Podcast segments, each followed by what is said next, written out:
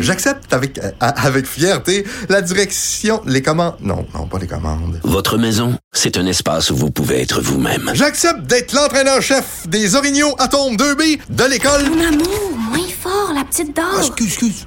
Tu parles à qui? Elle mérite d'être bien protégée. Et vous méritez d'être bien accompagné. Trouvez la protection la mieux adaptée à votre maison avec Desjardins Assurance et obtenez une soumission en quelques clics sur desjardins.com. Protégez vos dépôts, c'est notre but. La SADC protège vos dépôts dans les institutions fédérales, comme les banques. L'AMF les protège dans les institutions provinciales, comme les caisses. Oh, quel arrêt! Découvrez ce qui est protégé à vos dépôts sont protégés.ca. Cube Radio. Sophie Durocher. Sophie Durocher. Sophie Durocher. Mon nom est Sophie Durocher. Sophie Durocher.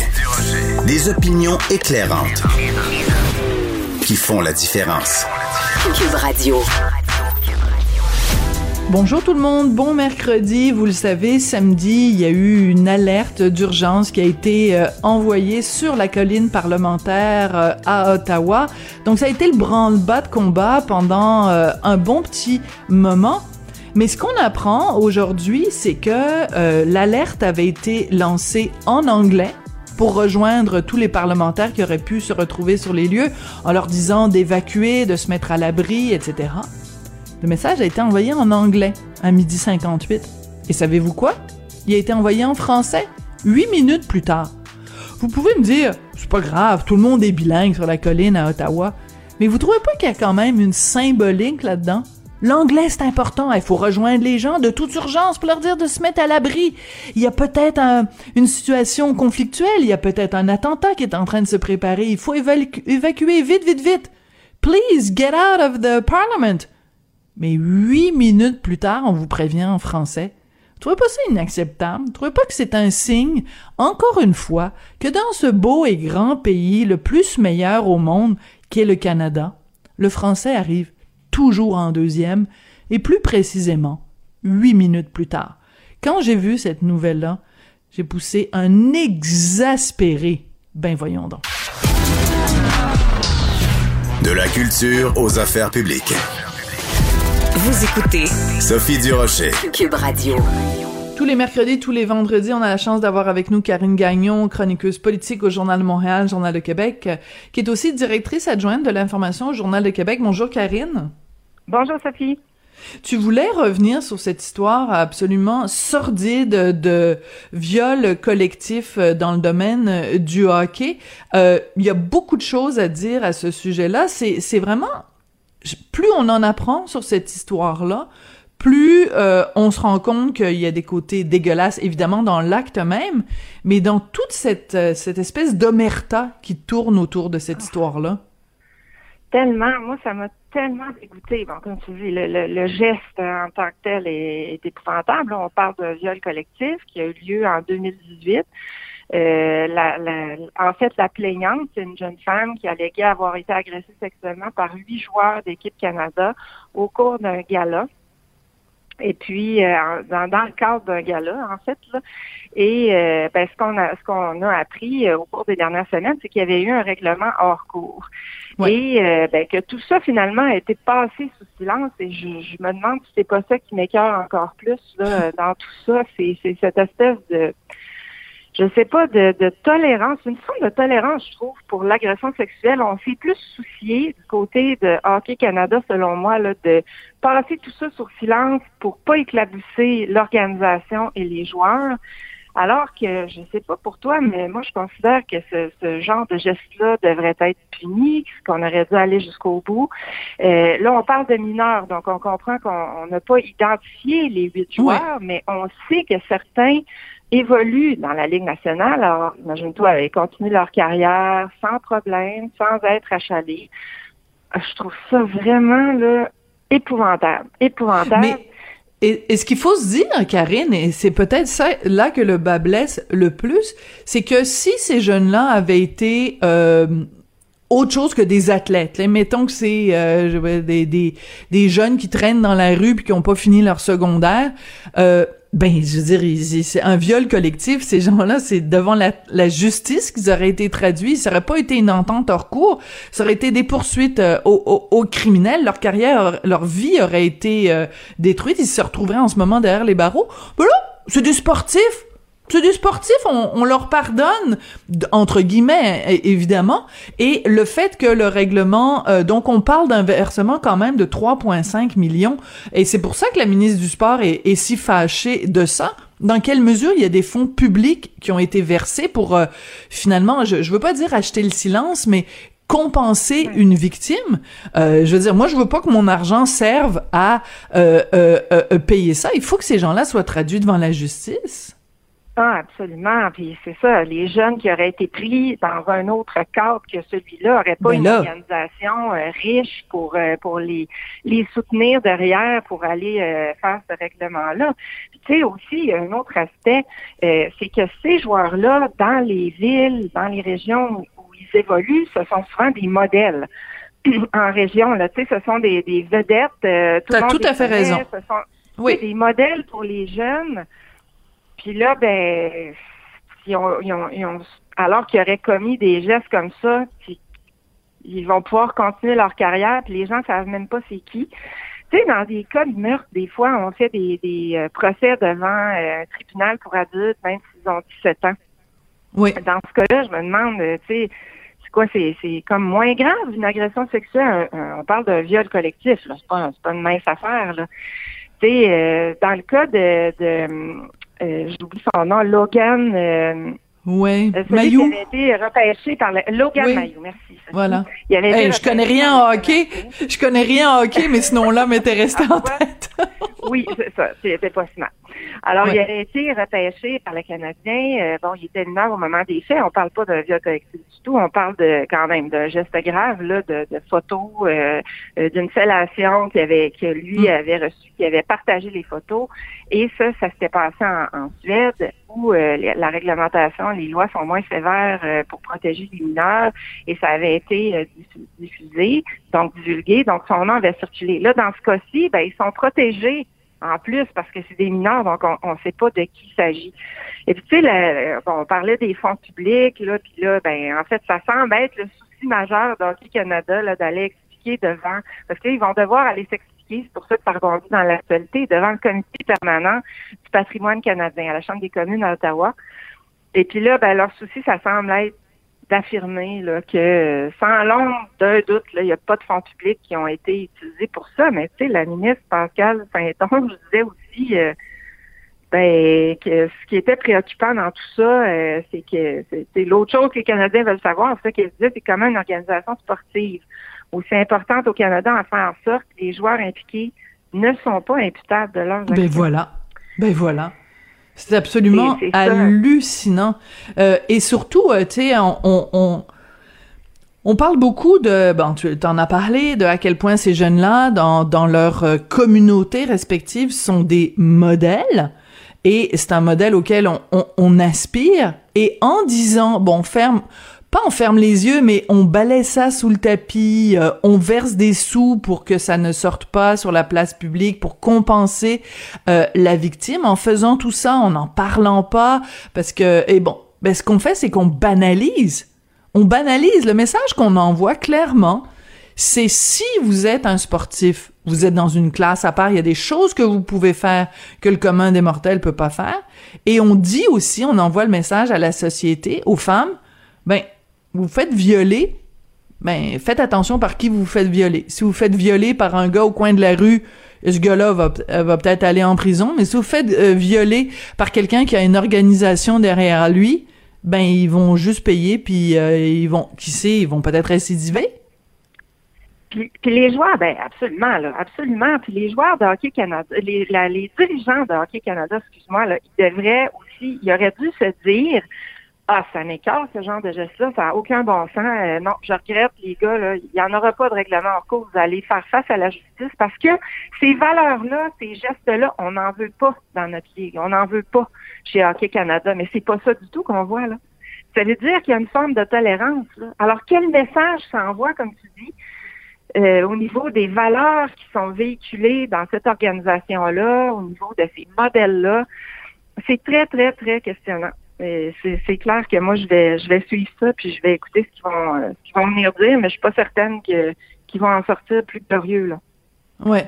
Euh, tu sais, il y a une, une expression qu'utilisent beaucoup euh, certaines féministes et habituellement, j'ai beaucoup de problèmes avec cette expression-là. C'est l'expression culture du viol. On dit que règne au Québec, règne au Canada une culture du viol. Moi, je me suis toujours opposée à cette expression-là parce que pour moi, culture du viol, ça veut dire que dans tous les pores de la de la de la peau de la société circule cette banalisation-là. Or, au contraire, moi je trouve que quand il y a par exemple quelque chose comme ce qui, ce qui vient de se passer dans le domaine du hockey junior. Au contraire, la société civile se soulève et se scandalise. Ça va des ministres à, aux commentateurs. Tout le monde se soulève contre ça. Alors que dans certains pays, ben, le, le, toute la société banalise le viol. Et je trouve que oui, quand, quand il se passe quelque chose comme ça, c'est scandaleux. Euh, mais est-ce qu'on peut arrêter de parler de culture du viol au Québec, au Canada? Parce que chaque fois qu'on apprend ce genre d'informations-là, tout le monde se scandalise. Tout le monde trouve ça scandaleux.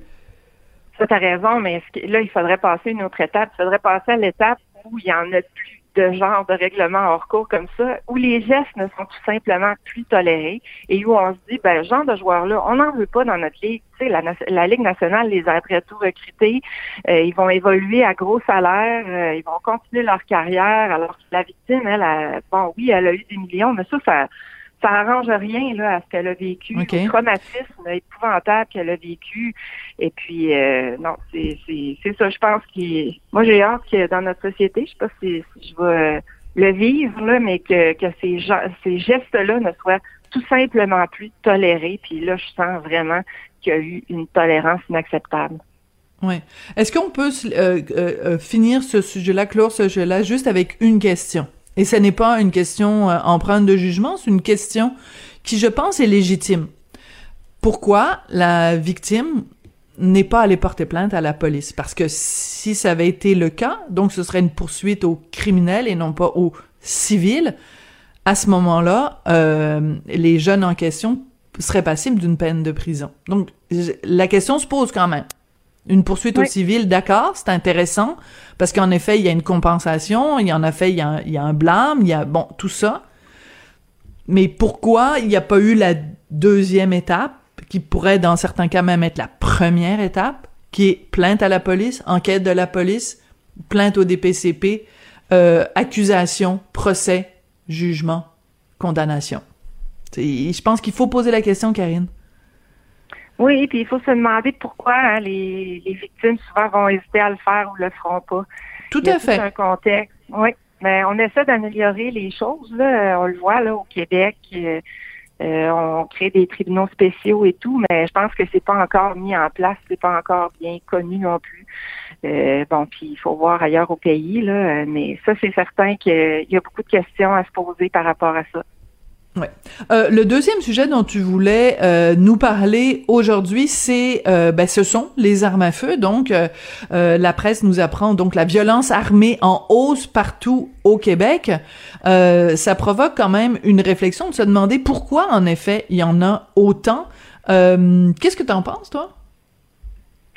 Ben moi, je, je, remarque là, pour être chroniqueuse qui reçoit des messages parfois très agressifs et violents. J'en ai partagé d'ailleurs hier euh, que depuis la pandémie, ça, ça, s'est vraiment envenimé. Les gens, on dirait que non pas les gens, mais des gens euh, ne parviennent plus à contenir leur frustration, euh, deviennent, sont impulsifs et réagissent de manière inacceptable.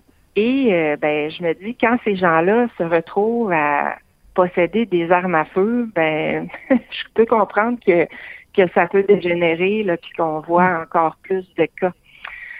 Alors, puis c'est, c'est un peu l'explication qui est amenée euh, dans la presse là, euh, aussi. Une des explications, là, euh, il n'y a pas seulement celle-là. Je pense qu'il y a aussi une banalisation des, des armes à feu, de leur usage. Puis ça, les, les policiers bon, le disent souvent, puis ils essaient de, de sensibiliser la population par rapport à ça.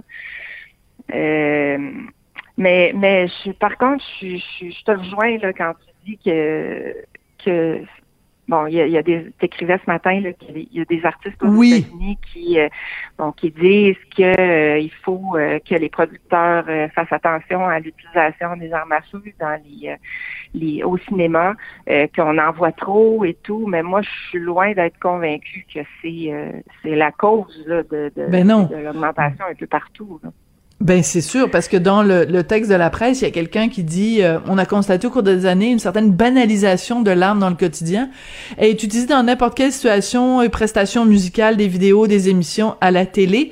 Ben c'est parce que c'est pas ça le problème. Le problème c'est pas que quelqu'un voit un fusil quand il regarde la télé ou qu'il regarde une vidéo d'un d'un rappeur. Le problème c'est si après avoir regardé cette vidéo, après avoir vu cette émission ou après être allé euh, à un spectacle où il y avait il y avait des fusils, c'est si tu vas au coin de la rue et que c'est facile pour toi de te procurer une arme. Il est là le problème. Je dis pas que les émissions de télé ne font pas aussi partie du problème, mais c'est pas la première chose qu'il faut régler.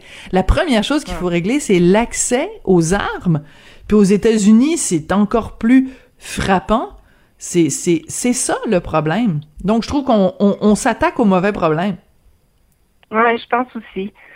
Je pense aussi, euh, bon, tu sais, il il peut y avoir toutes sortes de, de raisons aussi. Là, tu sais, moi, je, je tu parlais du film Le Parrain dans ta chronique. ce Oui. matin. Euh, moi, c'est c'est un film que j'adore. C'est c'est une série que j'ai écoutée je sais pas combien de fois. Puis je veux dire, moi, je suis pas plus violente, puis j'utilise pas d'armes à feu, puis j'aime pas les armes à feu, puis etc., etc. Mais il y a peut-être un problème aussi avec l'âge à laquelle euh, les enfants ont accès à, à certains films. Tu sais, des fois, on va au cinéma, puis euh, c'est un film super épeurant, super violent. Tu regardes, puis il y a une famille avec des petits, des petits enfants à côté, puis tu te dis, non, mais c'est quel manque de jugement, là. Tu sais, il y a- y a peut-être plein d'autres facteurs aussi, les, les jeux vidéo. Euh, tu sais, dans un film, c'est pas l'acteur en tant que tel. Dans un jeu vidéo, ben si euh, tu passes ta journée à tuer des gens, tu sais, dans le procès du Vieux-Québec, là, Oui. ça a été soulevé que lui, il passait ses journées euh, à jouer à des jeux vidéo violents. Euh, bon, on s'entend que ça conduit pas euh, la grande majorité des gens à, à aller faire des tueries ou à tuer des gens ou à utiliser des armes à feu pour commettre des gestes de violence. Mais bon, il y a peut-être des questions à, à se poser à, à ce niveau-là aussi. Là. Euh, tu sais, peut-être que chez des gens un peu plus dérangés ou qui, qui ont de la misère à contrôler leur frustration, ça peut réveiller certaines pulsions. Mais moi, je trouve qu'il y a une différence aussi entre les armes à feu, puis euh, euh, entre les, euh, excuse-moi, entre les jeux vidéo, puis le cinéma, où est-ce que là, le cinéma, c'est c'est de la fiction, puis on est spectateur.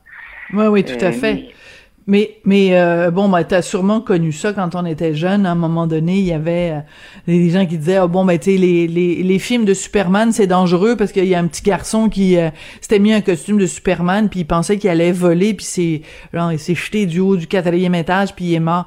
Ouais, mais c'est pas parce qu'il y a un enfant qui, qui, tu sais, je veux dire, à un moment donné, on va pas mettre non plus un avertissement au début de chaque film en disant ceci est une fiction, euh, ça existe pas des hommes qui sont aussi des chauves-souris, euh, Spider-Man, non, c'est pas possible quelqu'un qui a été piqué par une, une araignée et qui réussit à avoir un liquide qui sort de son poignet qui lui permet de sauter d'un building à l'autre. Tu sais, je veux dire, à un moment donné, tu peux pas, le, le, le monde du cinéma et c'est une fiction, tu peux pas constamment rappeler aux gens que c'est une fiction et surtout si on commence, comme le suggèrent euh, les, euh, les 200 signataires de la lettre aux États-Unis, si on commence à dire aux scénaristes, aux producteurs, euh, voici ce que vous devriez mettre, voici ce que vous devriez pas mettre, après, ça va être quoi, là? L'exemple que je donnais dans mon article, c'est si il y, y a une épidémie d'obésité aux États-Unis. Est-ce qu'on va commencer à dire dans les films, ce serait une meilleure idée que les gens mangent de la laitue au lieu de manger des frites parce que ça donne un mauvais exemple? Tu sais, à un moment donné, là, foutez-nous donc la paix quand on va au cinéma. C'est vrai, hein, on n'a plus beaucoup de, de, de refuges où est-ce qu'on n'est pas contrôlé, où il n'y a pas... C'est vrai. rêver, ça, me fait, tu sais, ça me fait penser, Mathieu Bocoté ce matin a écrit sur euh, le film Top Gun, ça n'a pas de lien avec les armes à feu, mais tu sais, il dit on, on, on, on croit plus à l'aventure, on préfère la vie ouatée, on s'asphyxie de prudence euh, parce qu'on on veut pas déplaire aux censeurs. C'est un peu ça, là, tu sais, est-ce qu'on peut avoir Ouais. la paix, là, euh, dans sa- certains égards, puis sais, euh, pas penser que, que, que que tout est une cause dans des gestes de violence. Euh, tu sais, je pense que les, les, les, causes de tout ça sont, sont ailleurs, franchement. Euh, et puis dans l'accessibilité, euh, absolument, que ce soit des armes légales ou illégales, là, dans le cas du Québec et du Canada, ben je pense qu'elle est là la problématique, bien plus qu'au cinéma. Là. moi, je absolument. suis tout à fait d'accord avec toi. Euh, remettons nos priorités à la bonne place. Karine euh, Gagnon, chroniqueuse politique au Journal de Montréal, Journal de Québec, directrice adjointe de l'information au Journal de Québec. Merci, puis on se reparle euh, vendredi pour notre dernière chronique de la saison. Merci, à bientôt. Isabelle est en train de vider sa maison qu'elle a vendue grâce à l'accompagnement de l'équipe de Duproprio. Elle quitte avec la fierté d'avoir vendu son espace elle-même. Duproprio, on se dédie à l'espace le plus important de votre vie. Un message d'Espace Proprio, une initiative de Desjardins. Protégez vos dépôts, c'est notre but. La SADC protège vos dépôts dans les institutions fédérales, comme les banques. L'AMF les protège dans les institutions provinciales, comme les caisses. Oh, quel arrêt! Découvrez ce qui est protégé à vos dépôts sont protégés.ca.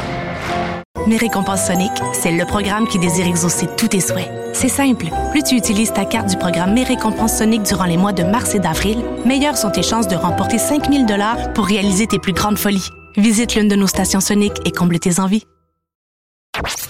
Sophie Durocher. Une femme distinguée qui distingue le vrai du faux. Vous écoutez Sophie Durocher. Aujourd'hui, mercredi, on annonce une journée très ensoleillée, donc allez vérifier dans chacune des régions du Québec euh, le taux de UV, hein, d'ultraviolet qu'il va y avoir aujourd'hui. Euh, un petit rappel super important d'appliquer de la crème solaire. Les dermatologues nous le rappellent euh, tout le temps. Mais après, la question se pose, quelle crème solaire on devrait acheter? Et c'est là qu'on se tourne vers le magazine Protégez-vous parce qu'ils font régulièrement des tests de produits pour nous informer quels sont les meilleurs choix pour nous en tant que consommateurs. Ben justement, il y a tout un dossier sur les crèmes solaires, la qualité, le prix, quels sont les meilleurs produits. On va parler de tout ça avec Mathilde Roy, les journalistes responsables des contenus santé au magazine Protégez-vous. Bonjour Madame Roy. Bonjour Madame Durocher. On peut dire que vous avez le sens de la propos parce que votre dossier euh, de test qui est très très très complet sort juste au bon moment. Euh, le plus surprenant quand on parcourt euh, votre texte, c'est de se rendre compte que quand on rentre dans une pharmacie, des fois on se dit ah je vais payer plus cher, je vais forcément avoir un produit de bien meilleure qualité. C'est pas toujours, le, le cas. Non, effectivement. Euh, on a testé en fait 14 écrans solaires avec un indice de protection de 30 qu'on retrouve euh, en pharmacie, en épicerie, dans les magasins grande surface aussi. Euh, et on est allé vers un SPS de 30 parce que c'est ce qui constitue le, minimum recommandé par les professionnels de la santé. Et effectivement, le constat qu'on fait, c'est que bon, pas besoin de payer une fortune pour avoir une bonne protection solaire. il y a des produits de marque maison notamment qui coûte environ 1 dollar la dose de 35 millilitres. 35 euh, millilitres, là, c'est la quantité pour couvrir un, adulte, donc c'est la dose qu'on a utilisée pour établir le prix. Et ces produits-là, bon, protègent aussi bien que d'autres grandes marques euh, qui, elles, se vendent beaucoup plus cher. Euh, je vous donne l'exemple de la marque Biotherm ou encore Zora, qui reviennent en comparaison à 7 dollars et même à plus de 12 dollars la dose. Donc, de grands écarts de prix.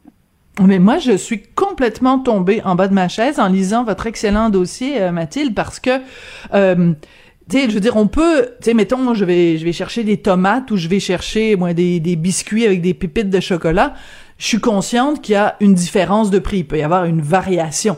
Mais là, on parle de 1 à 12 dollars pour une dose c'est c'est c'est ça, s'appelle un spectre de, de prix qui est quand même hallucinant. Est-ce que quand vous avez commencé le dossier, vous vous attendiez à ce qu'il y ait une telle différence de prix pour des produits qui au final sont aussi efficaces l'un que l'autre?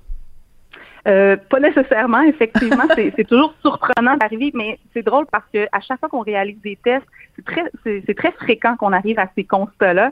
Euh, D'où l'intérêt de les faire, puis d'où l'intérêt pour les consommateurs de pouvoir euh, valider ces informations-là, parce que quand on est devant le présentoir là, à la pharmacie, euh, c'est impossible pour un consommateur en regardant simplement l'étiquette d'une crème solaire de savoir si elle va mieux les protéger ou non par rapport à une autre. Certaines mentions qu'on peut rechercher, évidemment, euh, mais autrement, c'est vraiment en faisant le, test euh, qu'on fait pour voir justement quelle est la protection contre les rayons UVA, contre les rayons UVB. Et, et ces écarts de prix-là, on les a beaucoup constatés chez les, euh, chez les produits québécois. Euh, Donc, dans, dans notre test, il y a deux produits québécois, un de marque Attitude et l'autre de marque Zora, que je vous mentionnais euh, tout à l'heure. Euh, et donc, qui, reviennent à 6,53 et 12,17 respectivement la dose. Euh, ce sont des produits qui sont aussi avec des filtres minéraux à l'intérieur, donc des ingrédients qui, qui sont différents de d'autres produits qui vont avoir des ingrédients chimiques à l'intérieur. Ce sont aussi des produits, ce sont les seuls qui sont certifiés vegan. Euh, donc, il y a aussi une part là-dedans, une certaine notion comme consommateur. Qu'est-ce qui est important pour vous? Euh, peut-être que vous allez vouloir privilégier ces produits-là pour les ingrédients qu'ils utilisent, pour les certifications qu'ils possèdent et qui, pour vous, pourraient justifier cette différence de prix-là. Mais en termes de protection solaire comme telle, euh, elles ne sont pas meilleures, effectivement. Oui, mais c'est une nuance qui est importante parce qu'il y a en effet des gens pour qui, euh, par exemple, le fait que ce soit vegan, donc euh, qu'à aucun moment dans la composition du produit, il y a quelques produits animaux que ce soit, euh, il y a des gens pour qui cette préoccupation-là est importante euh, et euh, donc le fait que ce soit plus cher, ça ne les dérange pas. Ils sont prêts à payer plus cher pour qu'il y ait aucune cruauté envers les animaux ou aucun produit animal. En plus, euh, le fait d'acheter québécois pour certaines personnes, euh, la différence de prix, euh, ils s'en foutent ils préfèrent payer plus cher puis se dire ben moi j'aime mieux encourager une entreprise locale plutôt que d'alimenter une multinationale parce qu'on sait pas comment ils se comportent avec leur monde. C'est c'est pas de diminuer, c'est juste d'offrir toute l'information aux gens pour qu'ils puissent prendre une décision éclairée. Dans euh, il y a cette notion-là d'achat local, effectivement. Il y a aussi les, les, euh, les ingrédients qu'on retrouve à l'intérieur parce que euh, on voit là, il y a, dans, dans, les dernières années, on a beaucoup parlé des, des ingrédients chimiques dans les crèmes solaires, comme l'oxybenzone, par exemple. Euh, il y a plusieurs experts qui suspectent ces ingrédients chimiques-là d'être potentiellement dangereux pour la santé. Alors, pour certaines personnes, euh, c'est tout à fait justifié d'aller vers des écrans physiques ou minéraux, donc qui sont des, ingrédients qui vont réfléchir les rayons UV plutôt que les absorber, et, euh, et, donc ils vont être prêts à payer plus cher pour ce type de produit-là. Est-ce que c'est meilleur euh, et est-ce que c'est dangereux? Euh, c'est la question qu'on a posée à des dermatologues aussi, et de leur côté, eux sont formels. C'est beaucoup plus risqué de s'exposer au soleil sans protection efficace que d'utiliser des crèmes solaires qui contiennent des ingrédients chimiques. Donc, faut garder ça en tête. Euh, la plupart des produits que nous, on a testés possèdent des filtres chimiques ou une combinaison de filtres chimiques et physiques, et ce sont les plus efficaces. Euh, cela dit, si par mesure de précaution, vous préférez aller vers des lotions minérales euh, pour votre enfant, par exemple, si vous avez une allergie à certains ingrédients chimiques, bien, vous pouvez tout à fait vous tourner vers les, les écrans physiques là, qui font bien le travail quand même. Alors, je suis sûre qu'il y a des gens qui se posent euh, la question et mon rôle comme intervieweuse, c'est de vous poser la question que tout le monde se pose. Comment on fait pour tester des crèmes solaires à protéger vous Est-ce que vous vous étendez sur le toit de la bâtisse euh, en plein soleil le midi, puis vous mettez plein de crème, puis vous voyez euh, laquelle quelle partie de votre bras brûle en premier? Comment on teste ça? C'est une bonne question. En fait, on applique les produits euh, sur des plaquettes, des plaques de silice, et ensuite on mesure leur capacité à bloquer les rayons UVA et UVB à l'aide d'un spectromètre qui est euh, un appareil de mesure. Donc, on, peut vérifier donc la protection contre les rayons UV. On ne peut pas, par contre, euh, contre-vérifier le SPS qui est annoncé euh, sur les produits parce que pour ça, comme vous le dites, il faudrait demander à des volontaires, euh, bon, soit de s'exposer à l'extérieur ou de s'exposer à un simulateur solaire et noter le temps que ça prend à leur peau à brûler euh, sur les zones protégées et non protégées. Et évidemment, ben c'est pas une méthode à laquelle on, on, se rallie. Donc, on y va davantage là, en laboratoire vraiment pour mesurer euh, à l'aide d'un spectromètre la protection de ces écrans-là. D'accord. Je veux juste revenir, Mathilde, euh, si vous le permettez, sur quelque chose que vous nous avez dit euh, un, petit peu plus tôt. Vous avez dit que quand on disait, c'est dans ces cas-ci, euh, les produits moins chers sont très souvent aussi efficaces que les, les produits qui sont 12 fois plus chers. Vous nous dites que c'est quelque chose qui revient souvent dans les tests que vous faites à, à protéger-vous.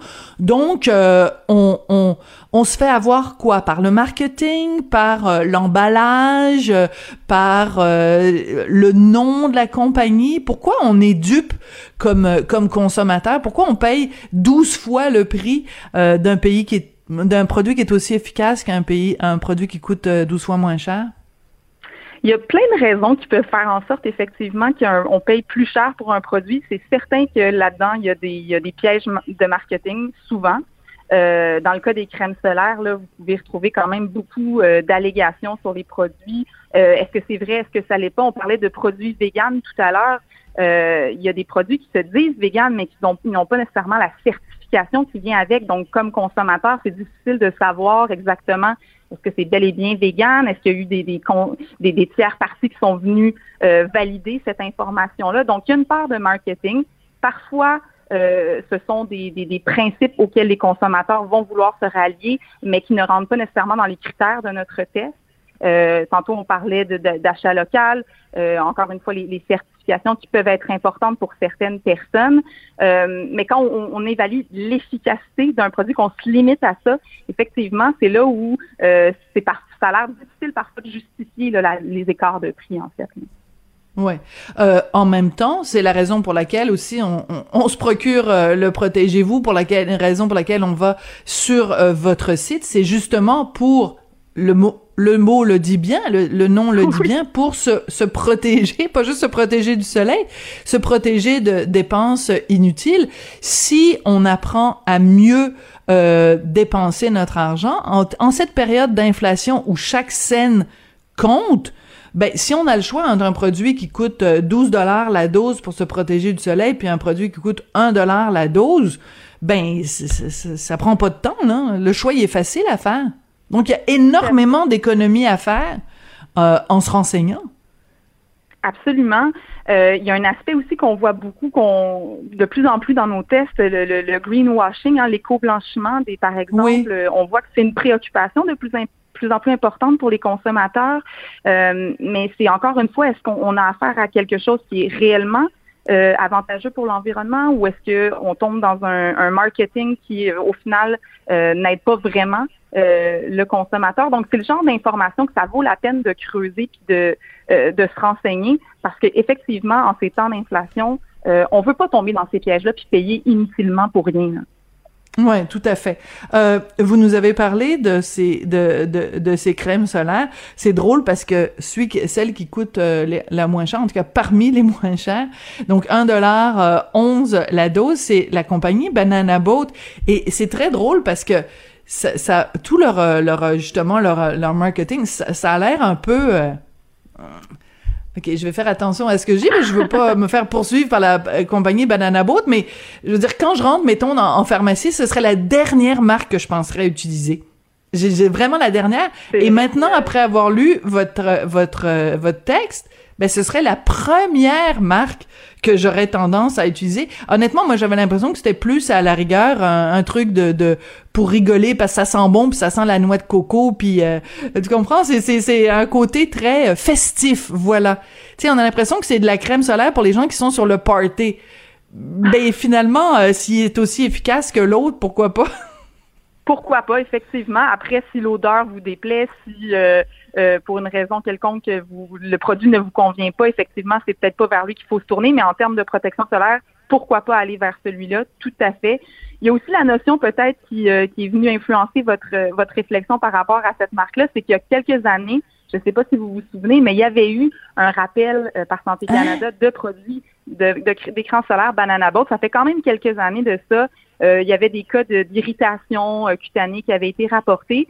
Mais je veux rassurer quand même euh, les gens qui, euh, qui n'utilisent plus Banana Boat depuis euh, par traumatisme. Il faut savoir que Santé Canada a quand même refait des tests, a, vérifié que les produits sont bel et bien corrects à utiliser et c'est le cas depuis 2018, je crois. Donc, il n'y a pas de crainte à avoir de ce côté-là. là Bon, euh, un dernier point que je veux euh, soulever avec vous dans votre test, on comprend donc les marques maison très souvent donc euh, évidemment sont beaucoup moins chères. Selon votre test, elles sont au moins aussi efficaces que les autres. Est-ce que cette idée-là de marque maison, c'est quelque chose qu'on peut appliquer pour différents produits? C'est-à-dire que moi, ça me frappe toujours. Encore une fois, je vais à la pharmacie, je vais à l'épicerie, de voir juxtaposer, mettons euh, mettons que je vais euh, chez euh, chez Provigo, ben la marque maison de je sais pas moi de sauce tomate est à côté d'un produit mettons comme Pastène, peu importe. et c'est exactement le même produit, mais beaucoup, beaucoup moins cher pour la marque maison. On comprend qu'il y a tout un volume et tout ça. Est-ce que systématiquement, les marques maison sont, pour qualité égale, moins chères que les autres produits? Euh, c'est généralement moins cher, assurément. ça vaut la peine. Surtout, encore une fois, là, je pense que les gens en ce moment se tournent de plus en plus vers les marques maison parce qu'on voit qu'il y a une différence de prix euh, qui est quand même notable pour un produit qui est tout à fait équivalent. On le voit dans l'alimentation, entre autres. Euh, comment comment ces produits-là arrivent avec des, des, prix beaucoup plus abordables? Ben, ce sont des marques, on le dit, maison, donc privées qui appartiennent aux détaillants fait en sorte que, par exemple, euh, Provigo n'a pas besoin de payer des, frais de tablette. Donc, euh, les autres fabricants vont devoir payer des frais pour être positionnés euh, dans, dans l'épicerie. C'est pas le cas pour la marque qui appartient aux détaillants. Donc, déjà, ils sont capables de faire des, des, économies sur leurs produits, pour permettre de vous les vendre moins cher. Après, pour répondre à votre question, est-ce que c'est systématiquement moins cher? La réponse est non. Euh, ça vaut quand même la peine de toujours euh, faire la comparaison, en vérifier si c'est bel et bien euh, un avantage. Parfois, il y a des grandes marques nationales qui sont en rabais puis qui reviennent moins cher que, la marque maison. Si vous voulez faire d'ailleurs le, comparatif, là, vous pouvez très bien comparer le prix au poids sur, l'étiquette des produits. On peut toujours faire cette, cette vérification-là, s'assurer qu'on en a le plus pour notre argent. Là. Oui, ça c'est quelque chose que j'apprends à mon fils euh, quand on va faire euh, l'épicerie euh, ensemble. On a, toujours le réflexe, mettons des biscuits, peu importe là, de prendre un, produit qu'il connaît. Puis là, mais je lui dis toujours, fais attention, on va regarder. Et là, on compare. En effet, sur la tablette, c'est écrit le prix de revient par millilitre ou par kilo ou par gramme, peu importe. Et, et parfois, c'est surprenant parce que, bon, quand, mettons, t'as deux formats, t'en as un, c'est dans un 100 millilitres, puis l'autre, c'est un 300 millilitres, ça te tente pas toujours dans ta tête de faire le calcul, mais le calcul, il a été fait pour toi.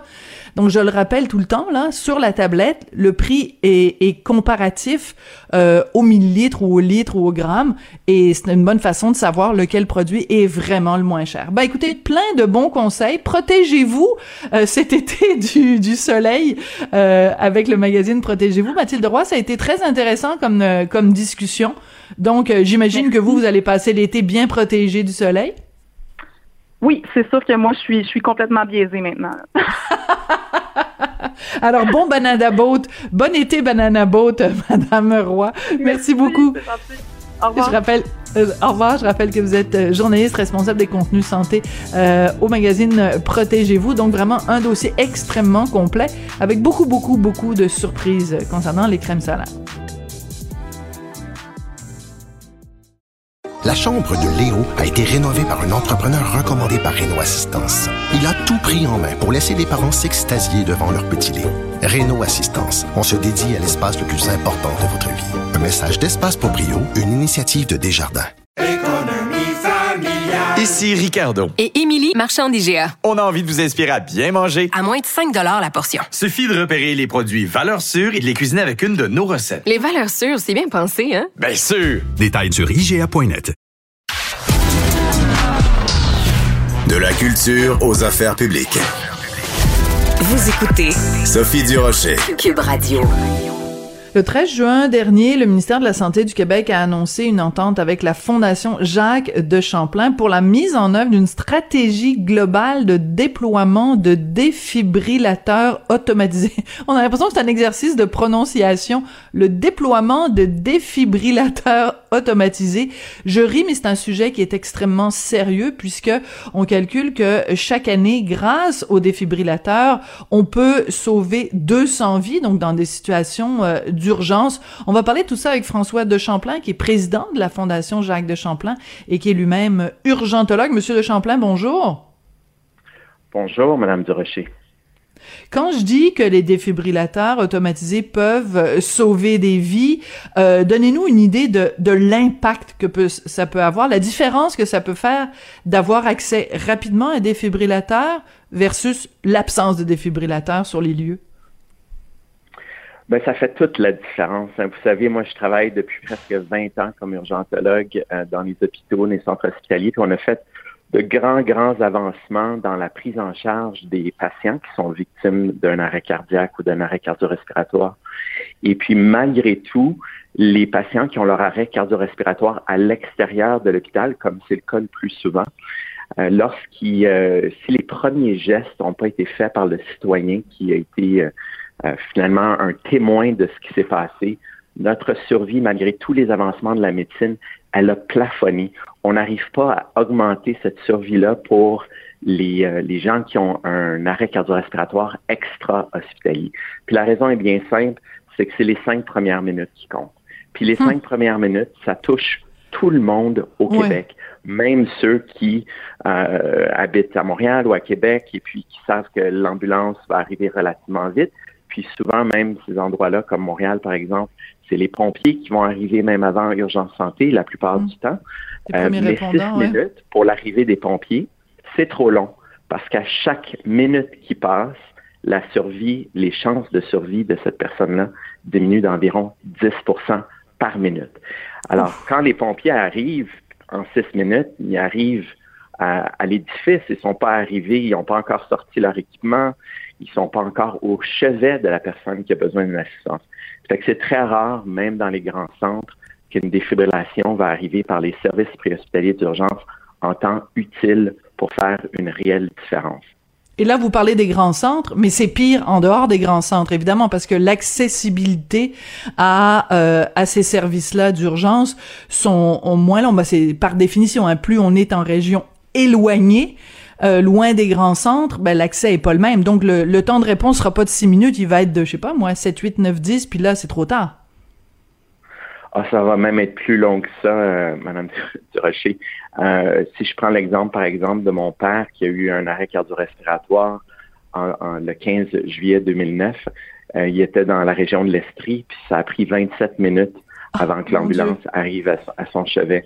Donc, on n'a pas besoin d'aller très, très loin en région éloignée pour que les, les, services euh, ambulanciers arrivent beaucoup plus tard que ça. Puis la solution, c'est pas de mettre une ambulance à tous les coins de rue. Évidemment, ça serait pas, euh, ça serait pas un bon coût-bénéfice. C'est vraiment d'impliquer pour les conditions les plus urgentes. Puis il n'y a pas de conditions plus urgentes qu'un arrêt cardiaque. C'est d'impliquer la réponse citoyenne.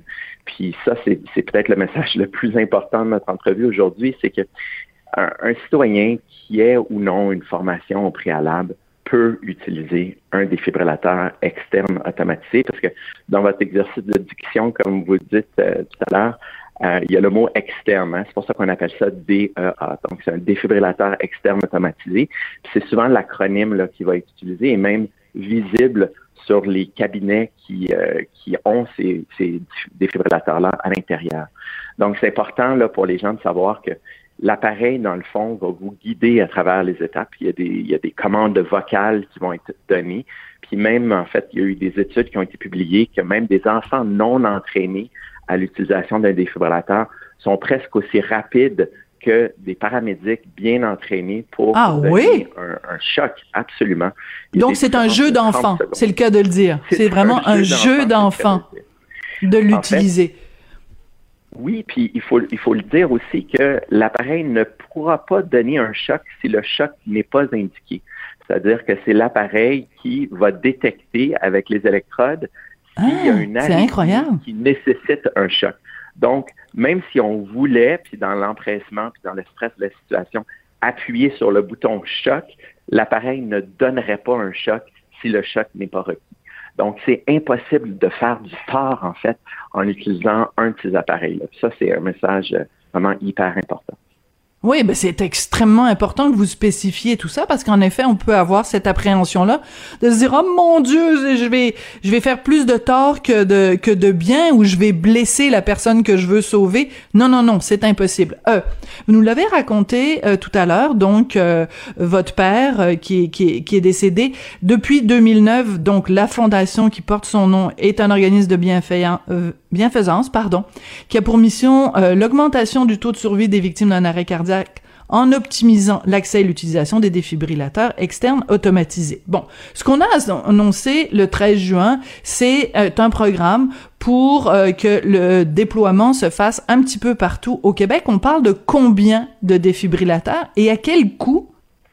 Ben, en fait, il y, avait trois annonces dans cette annonce. Il y en avait deux qui étaient clairement euh, des annonces plus qu'une promesse, c'est-à-dire il y a un partenariat avec nous pour vraiment établir le registre provincial qui est déjà en cours depuis 2015, mais vraiment le solidifier, ce registre-là, et aussi l'arrimer avec toutes les centrales de communication santé du 911. Ça, c'est un, point très, très important. On pourra en reparler. L'autre aspect, c'est ce projet pilote avec les institutions financières et ceux qui sont dans le projet euh, actuellement, c'est la Banque nationale et le mouvement des jardins. Et l'objectif, donc, c'est un déploiement progressif de 1000 défibrillateurs dans des régions cibles au Québec. Et donc, euh, est-ce que 1000 défibrillateurs, c'est suffisant aux 5125 défibrillateurs qui sont déjà dans notre registre? La réponse, c'est non. Mais dans le cadre d'un projet pilote où on va essayer de cibler des endroits stratégiques sur le territoire, on pense qu'on peut vraiment faire une différence en accompagnant en fait, les banques et le gouvernement du Québec, le ministère de la Santé et Services sociaux, dans ce projet-là. Et pourquoi les banques ont été choisies? Les gens vont se demander. Euh, euh, ben, en fait, c'est simple. Un, ils sont sur l'ensemble du territoire, spécialement euh, des jardins et banques nationales. Et aussi, il y a toujours une portion de ces institutions financières-là qui est ouverte 24 heures sur 24, soit la, portion qui héberge le guichet automatique. Ben oui, j'avais pas pensé. Et ben, voilà. évidemment un endroit de prédilection parce que le problème actuellement, c'est qu'il y a des régions qui sont bien munies en défibrillateurs externes automatisés actuellement, mais après cinq heures, après les heures où les commerces ferment, souvent ces défibrillateurs-là ne sont plus accessibles pour la population. Donc, en choisissant un endroit avec des longues heures d'opération, ou mieux encore, dans ce cas-ci, 24, 24 euh, euh, heures par jour, 7 jours par semaine, ben, à ce moment-là, on peut faire une réelle différence. Euh, vous nous avez parlé tout à l'heure du décès de votre père, donc survenu en, en, 2009. On est 13 ans plus tard. ça doit vous faire quand même un pincement au cœur de, de se dire que bon peut-être dans la région où il est où il est décédé justement en Estrie qu'il va y avoir euh, prochainement un déploiement de défibrillateurs et que il y a des enfants qui ne seront pas orphelins comme vous l'avez été. Donc de de se dire que l'histoire réussit un peu à, réparer euh, une une absence ça doit mettre un baume euh, sur votre cœur d'une certaine façon? Absolument. Puis vous savez, mon, mon père était lui-même médecin. Euh, il travaillait en cardiologie. Euh, c'était son premier symptôme euh, cardiaque dans sa vie. Hein, puis ça arrive dans 50% du temps que finalement le, premier symptôme est, est, une mort subite ou un arrêt cardiaque soudain. Et puis aujourd'hui, ben oui, c'est sûr que ça met un baume sur ça. Cette annonce-là, ça s'en va dans cette cette direction-là. Euh, je pense que euh, le jour où j'aurai peut-être encore une émotion encore plus forte, c'est dans cette annonce-là, lorsque euh, le ministre Dubé s'est dit empressé de, de, procéder éventuellement à une loi sur l'accès public à la défibrillation, hein, comme c'est le cas dans d'autres provinces puis dans beaucoup de pays à travers le monde. Euh, ça va peut-être boucler la boucle de donner hmm, un sens finalement à son, à, son, à son décès, parce que dans son cas, ce qu'il faut savoir, c'est qu'il y a un bon samaritain, comme on les appelle souvent, qui a commencé les manœuvres de compression, donc le fameux massage cardiaque. Mais ce qu'on a su par la suite, c'est qu'il y avait un défibrillateur qui était à 200 mètres de lui, mais personne ne savait qu'il y avait un défibrillateur là, parce qu'il n'y avait pas de registre, parce que le registre n'était pas arrimé avec les centrales euh, de communication santé du 911. Donc, finalement, ce défibrillateur-là est resté dans une salle alors qu'il aurait pu être utilisé pour sauver sa vie. Donc, aujourd'hui, oui, ça met une bombe, ça donne un sens, puis je suis sûr que en regardant du haut, euh, il, il penserait la même chose. Mais c'est hallucinant cette histoire et en effet, euh, c'est pour ça que c'est important justement ce registre-là pour que mettons qu'on appelle au 911 en disant j'ai quelqu'un, qu'est-ce que je fais On aurait pu dire à ce bon Samaritain, ben marche 200 mètres vers le nord, le sud, l'est ou l'ouest, il y a un défibrillateur et dans ce cas-là, on sauve des vies. Merci beaucoup pour le travail euh, que vous faites, Monsieur de Champlain, euh, euh, en hommage aussi à votre à votre papa Jacques de Champlain et ces mesures donc qui sont des bonnes nouvelles. On comprend que ça n'est pas suffisant, mais c'est un pas dans la bonne direction. Donc on va tenir le ministre Dubé de près pour s'assurer que que tout ça se fasse. Merci beaucoup, Monsieur de Champlain. Merci de m'avoir euh, reçu, Madame Durocher. François de Champlain, donc, est président de la Fondation Jacques de Champlain, il est urgentologue et il commentait donc euh, cette annonce 1000 euh, défibrillateurs euh, externes automatisés sur le territoire québécois, un début en tout cas. C'est comme ça justement que se termine l'émission. Merci beaucoup à Jean-François Roy qui est un homme de cœur, qui est réalisateur, metteur en ondes pour l'émission. Il y a également Charlotte Duquette, Frédéric Houle et Jean-Nicolas Gagné, Florence Lamoureux qui ont participé à la recherche pour cette émission. Caroline Duplessis également qui s'est jointe à nous à la toute dernière minute. Merci euh, à elle et eux et merci à vous d'avoir été là et on se retrouve demain jeudi. Cube Radio.